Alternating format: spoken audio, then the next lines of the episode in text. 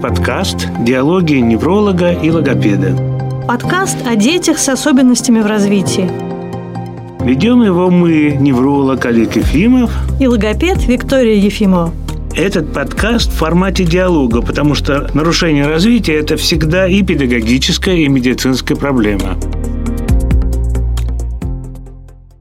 Сегодня наш подкаст будет посвящен проблеме аутизм и прививки. Эта проблема очень волнует родителей, и мы сегодня об этом поговорим. Мы не просто так решили об этом поговорить. Вообще мы избегаем этой темы, правда ведь? Да, конечно. Потому что, на наш взгляд, никто не может точно дать ответ, но сегодня утром я решила задать вопрос нашим подписчикам в Инстаграме, какие темы им бы хотелось услышать от нас в подкастах, и вот такой был запрос. Что бы я сказал как невролог о влияние прививок на развитие аутизма. Безусловно, прививки, они необходимы. Если бы не было прививок, популяция человеческой погибла бы рано или поздно от всяких инфекций больших и малых. Но, опять же, тогда вот другая крайность, что прививки – это, конечно, ввод чужеродного белка. И на самом деле иногда это заканчивается плачевно для ребенка, которому сделали прививку. В чем здесь дело? Прежде всего, прежде всего, самый главный такой вопрос – это то, что прививка должна быть сделана абсолютно здоровому ребенку. Родители должны иметь ясную, четкую голову, четкую позицию в этом вопросе. И понятно, что очень часто время, в поликлиниках врачи торопят э, детей, надо план прививок выполнять. Ну, то есть надо иметь в виду, что если есть сопли любого происхождения, то это означает, что в данный момент ребенок не совсем здоров и делать прививку. Да, если где-то несколько дней даже назад была температура у ребенка, и он был горячий, там кашлял, какая-то простуда была, то есть категорически надо выдержать, чтобы ребенок был здоров и не поддаваться ни на какие там уловки, подговоры, уговоры, потому что это одна из главных причин, когда возникают какие-то осложнения. После прививки тоже надо избегать контакта с другими людьми,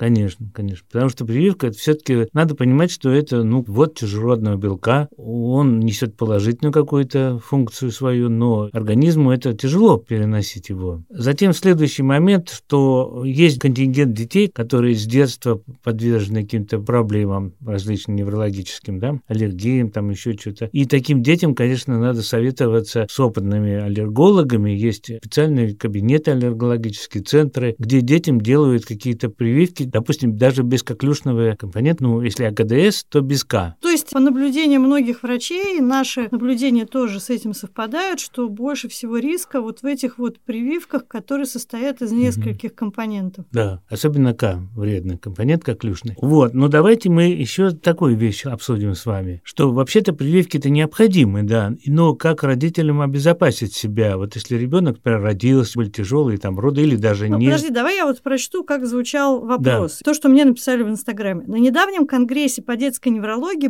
было сказано, что развеян миф о влиянии вакцинации на речевые расстройства у детей, что прививка не является причиной, вызывающей нарушения, а только триггером. Остается вопрос, волнующий многих родителей. Если не делать прививку, нарушения могут не проявиться или в любом случае они дадут о себе знать. У многих родителей нет уверенности в правильности принимаемого решения по поводу той или иной прививки. Появилось много случаев, когда у детей начинался регресс именно после вакцинации. Вот я бы сказала так, что у меня остается вопрос, что такое триггер, и мы тоже можем обсудить, почему триггер срабатывает. Так, триггер может сработать, если ребенок родился с какими-то проблемами. Проблемы даже во внутриутробной жизни на ребенка наваливается масса всяких неприятностей. Это и кислородное голодание, там, даже в утробе матери, да, это какая-то инфекция, еще что-то, еще что-то. То есть причин масса, их перечислять сейчас, ну, просто некогда и нет необходимости. И все эти бяки, они действуют на формирующийся ствол, потому что когда ребенок в утробе матери находится, у него только ствол есть. И то он только-только начинает функционировать, меланизироваться, да, ствол мозга. И ствол является вот этим самым опасным местом, которое, ну, вызывает вот всякие вот речевые нарушения, аутизм, может быть, еще какие-то нарушения. Поэтому что бы я посоветовал? Ведь есть замечательная методика, которая оценивает функцию ствола стволовые вызванные потенциалы. Но лучше это делать в нашей клинике, потому что в нашей клинике это модернизированная методика, и она оценивает не просто КСВП, а значит, работу не только ствола, но и до таламуса, да, то есть более широко. И мы можем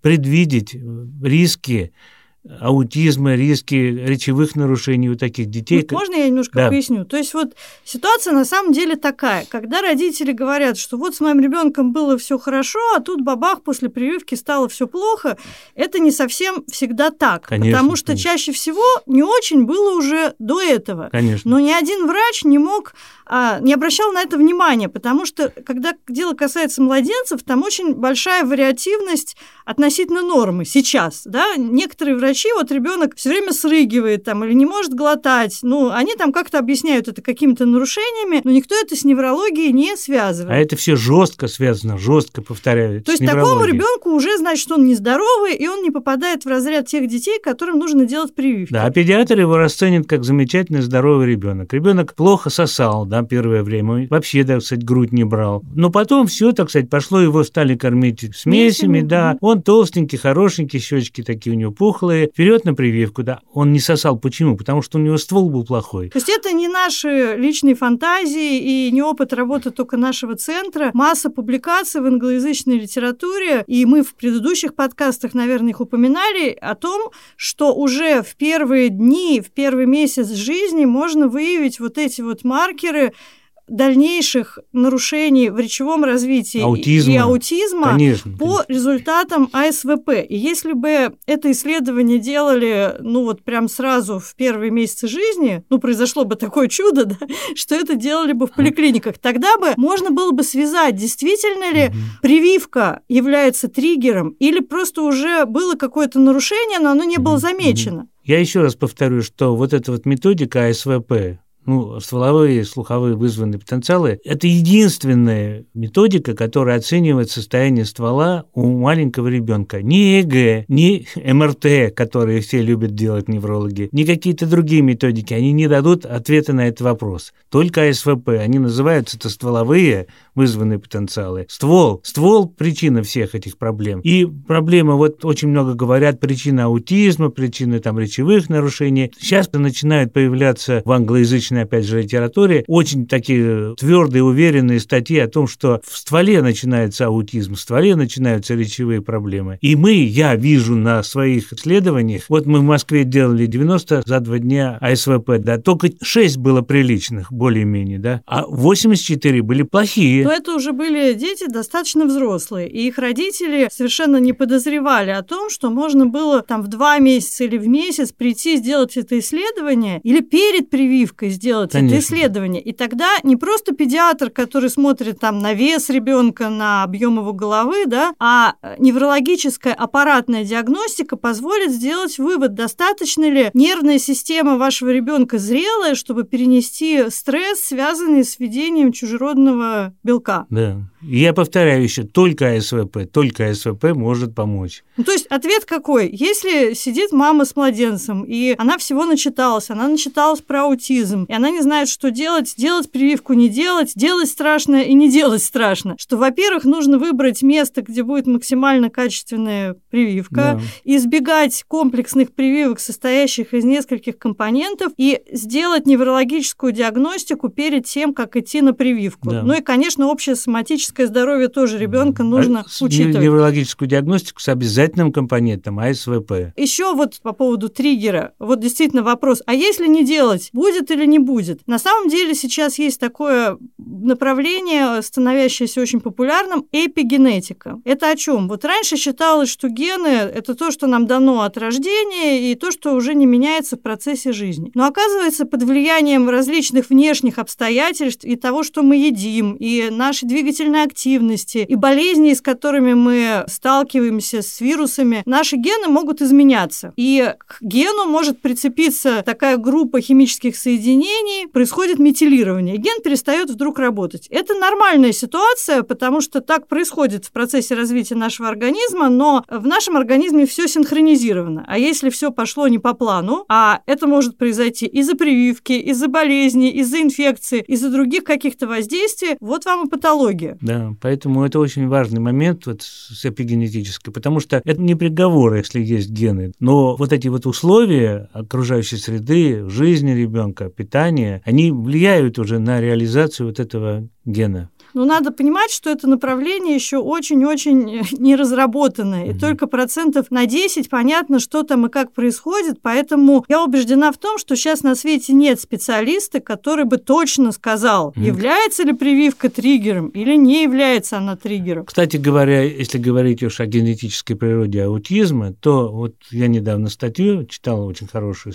автор Смит, ну, Смитов много, но это вот конкретный Смит, да, он, значит, сделал обзор литературы и написал, что только только 10% случаев аутизма подпадают под генетику а 90% это какие-то вот вредности ствола, ну, родах. То есть это может быть тоже изменение генов, да. но это не та генетика, да. когда ребенок получил это от своих родителей. Поэтому вот, например, родители, у них уже есть один ребенок с аутизмом. Они идут делать генетические анализы, чтобы проверить, какова вероятность, что это произойдет еще раз. Угу но поскольку ген может изменяться, кто скажет, какая вероятность? Да. Родителям, конечно, нужно голову свою включить, а только они ответственны за здоровье своего ребенка. Не надо перекладывать ответственность на врачей, потому что вы видите ребенка, вы знаете, как он себя чувствовал неделю до этого, как он переносит там аллергические всякие состояния, были у него или не были, и вы должны с этим уже дальше идти к грамотному врачу и, и так сказать, решать вопрос о прививке и о тех, допустим, нюансах, которые связаны с этой прививкой. То есть можно сказать, что есть обстоятельства, на которые вы не можете повлиять, вы не можете на 100% оградить своего ребенка, да? А есть обстоятельства, на которые вы можете повлиять. Вы можете оценить здоровье ребенка, вы можете пройти неврологическую диагностику, сделать АСВП и после этого принять решение. Я рассказывала на одной из наших лекций по аутизму о книге, которую, помнишь, мы в Южной Африке купили, угу. да? Книгу написала мама трех сыновей, и у двух детей как раз диагноз аутизм. И у старшего и у младшего. Средний развивается безо всяких особенностей. Просто это связано с нашей сегодняшней темой. Вот представляете, у старшего ребенка аутизм произошел под воздействием антибиотиков. Ну, регресс начался. Со всеми последующими детьми родители фанатично избегали использования антибиотиков, потому что они считали, что вот может случиться как со старшим. Но у младшего то же самое произошло после маленькой операции на ухе, когда был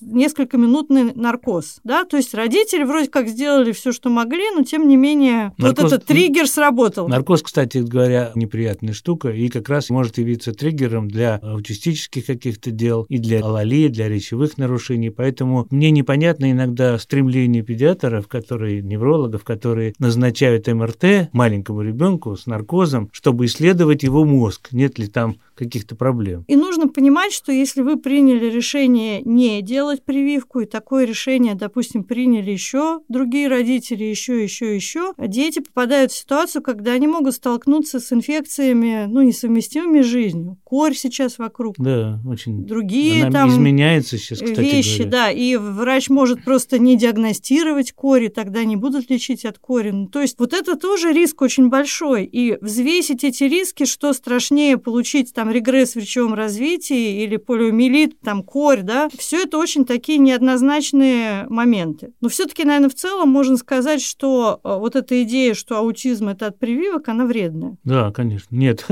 конечно нет, потому что вот утверждают большинство авторов зарубежных, к которым я прислушиваюсь и которых я уважаю, они пишут о том, что причина аутизма – это нарушение работы ствола в самом внутриутробном состоянии еще, когда вот никто не подозревает о том, что вот происходит с мозгом ребенка, а уже на него вредное влияние внутриутробно действует и формируется вот эта бяка. По-моему, в одном из подкастов мы уже рассказывали об исследовании израильском. Мир, Автор Мирон, Мирон да. да. Мирон. То есть он взял и уже ретроспективно, он сам детей не обследовал, он просто взял из роддома данные, а там как раз в Израиле всем АСВП. детям проводили АСВП, чтобы слух проверить. И он выяснил, что стопроцентное совпадение, у кого были замедление проведения звукового сигнала сразу после родов на первые там дни у тех с большой вероятностью был диагноз аутизм. Угу, да, да очень интересная работа. Ну Она, вот конечно, скажи, да. если бы сейчас у тебя был маленький ребенок, или с тобой бы советовались по поводу внуков. Ты бы рекомендовал делать прививки? Ну, я бы прежде всего с самых первых месяцев жизни бы посоветовал бы пройти такое обследование доскональности. У нас, не только у нас, да, с СВП, вот, и контролировать в течение, там, ну, скажем, раз в полгода проводить, потому что мозг меняется ребенка. И, естественно, тогда прививки по возрасту надо делать, но, опять же, контролировать, чтобы ребенок был идеально здоровый. Это хороший такой заголовок, продажный для статьи какой-нибудь рекламной. Что делают неврологи, когда у них появляется младенец? Они идут в прогноз делать диагностику. Кстати, это правда. У нас сейчас многие коллеги стали мамами и папами. Да. И все они приходят на диагностику к нам, нам. к себе. К себе, да. И это очень хороший показатель потому что когда врач сам это делает для себя, значит, это действительно работает. Да. Я хотела еще в заключение сказать, где можно послушать наши подкасты, потому что мы расширяем возможности. Итак, это можно сделать ВКонтакте, Яндекс Музыка, Apple Подкаст, Анкор и недавно еще появилась возможность Google Подкаст. Так что будьте с нами, слушайте. Всего хорошего. До свидания.